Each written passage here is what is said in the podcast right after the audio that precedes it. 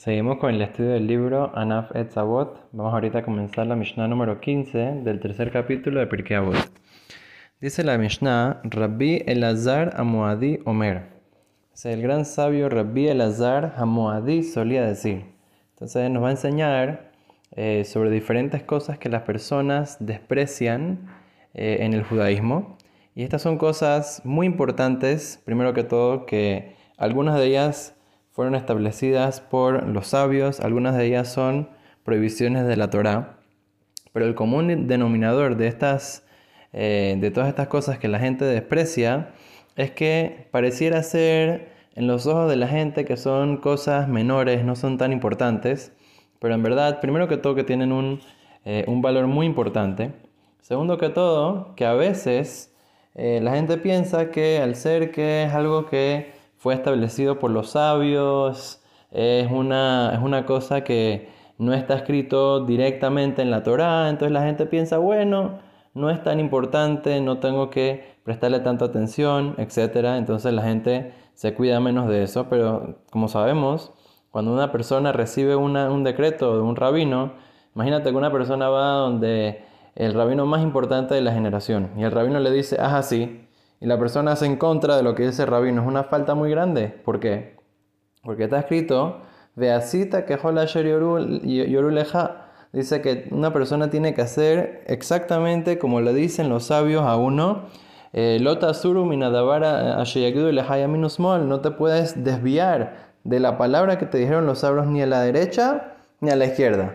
Entonces vemos la importancia que, que nos da la Torá sobre eh, la persona tener esa emunat hajamim, primero que todo la confianza en los hajamim, y segundo que todo respetar ese, eh, esa palabra de los sabios que siempre está, está dicha por una razón y la persona tiene que saber de que si la persona se desvía de la palabra de los sabios, entonces al final la, la persona termina completamente en otro camino, no es el camino de la Torá. La Torá fue dada a través de los sabios. Fue a Moshe Rabbenu y Moshe Rabbenu se la pasó a Yoshua, etc. Es una tradición. Si la persona no hace caso a la, tradición de los sabios, no hace, no, hace caso a, lo que recibió un sabio de su maestro y, él de su maestro, etc., hasta que, hasta que llega Moshe Rabbenu, que recibió la Torah de Kadosh Baruj en Har Sinai, entonces la persona está yendo en contra de todo el principio del judaísmo. Entonces, inclusive que para la persona puede ser, ah, no, el rabino dijo, ah, no es tan importante, no es tanta cosa, pero es algo que la persona tiene que, eh, tiene que tener mucho cuidado porque a veces son eh, cosas inclusive más graves de lo que uno piensa. Entonces, eso es la lección que nos va a enseñar el gran sabio Rabbi Lazar Moadi. Va a traer varios ejemplos que Vedrat Hashem eh, vamos a estar analizando uno por uno.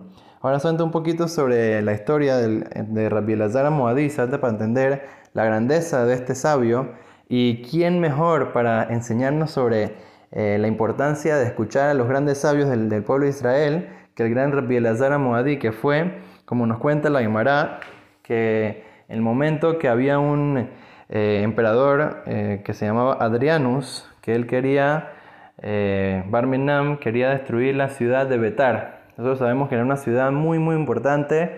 Después de la destrucción del segundo templo, ahí vivía la mayoría del pueblo de Israel, ahí vivían todos los sabios, Rabbi Akiva, y había una, una, eh, una cantidad importante de personas ahí, miles y miles de Yehudim que vivían dentro de esa ciudad y era como por así decir de las últimas ciudades eh, que quedaban con un poquito de, del eh, resplandor y de, de todo lo, lo, bueno que había del tiempo antes del templo, antes que se destruya el templo, la gente había sobrevivido en esa ciudad y todavía eh, todavía no había llegado el imperio, romano a conquistar esa ciudad.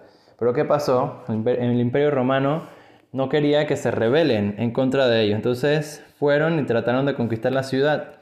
Entonces hubo toda una rebelión ahí, eh, la rebelión de Bar una historia eh, extensa y fue una, al final una tragedia grande. ¿Por qué? ¿Qué pasó? por mucho tiempo estuvo el, el capitán, el Kaiser Adriano, estuvo tratando de entrar a la ciudad de Betar y no tenía, eh, no, tenía la fuerza para poder entrar, estaba muy complicado, se le estaba haciendo muy difícil y nos cuenta la Gemara que por qué era, esto era por los rezos del gran sabio Rabbi Elazar Moadí. Y todo el tiempo que él se mantuvo vivo, la ciudad de Betar siguió siendo protegida por sus rezos.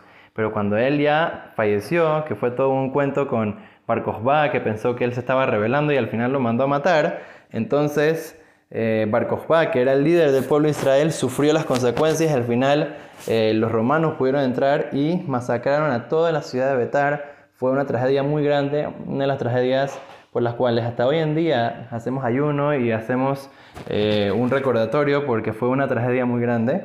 Y sabemos que al final de la, de la historia que fue, fue un poquito que Dios nos mostró el día de tu, de tu Be'av, nos mostró eh, a Kadosh Baruj que eh, inclusive que había eh, destruido toda la ciudad de Betar, pero todas las personas que habían matado, inclusive después de varios años, se habían quedado todos sus cuerpos intactos y pudieron reconocer quién era cada persona para enterrarlos. Pero lo que vemos de aquí, una, una tefilá de un gran sabio del pueblo de Israel, cómo puede salvar a toda una ciudad, una persona que en verdad reza la Shem Shammai, una persona que en verdad hace las cosas eh, por el temor al cielo. Entonces, de aquí vemos, primero que todo, la grandeza de los sabios y lo importante que es escuchar su palabra para siempre en el camino de Kadosh Baruj en el camino de la Torah. Y de esa manera solamente traer brahat, la y todo lo bueno para nosotros, nuestras familias y todo el pueblo de Israel. Amén. thank you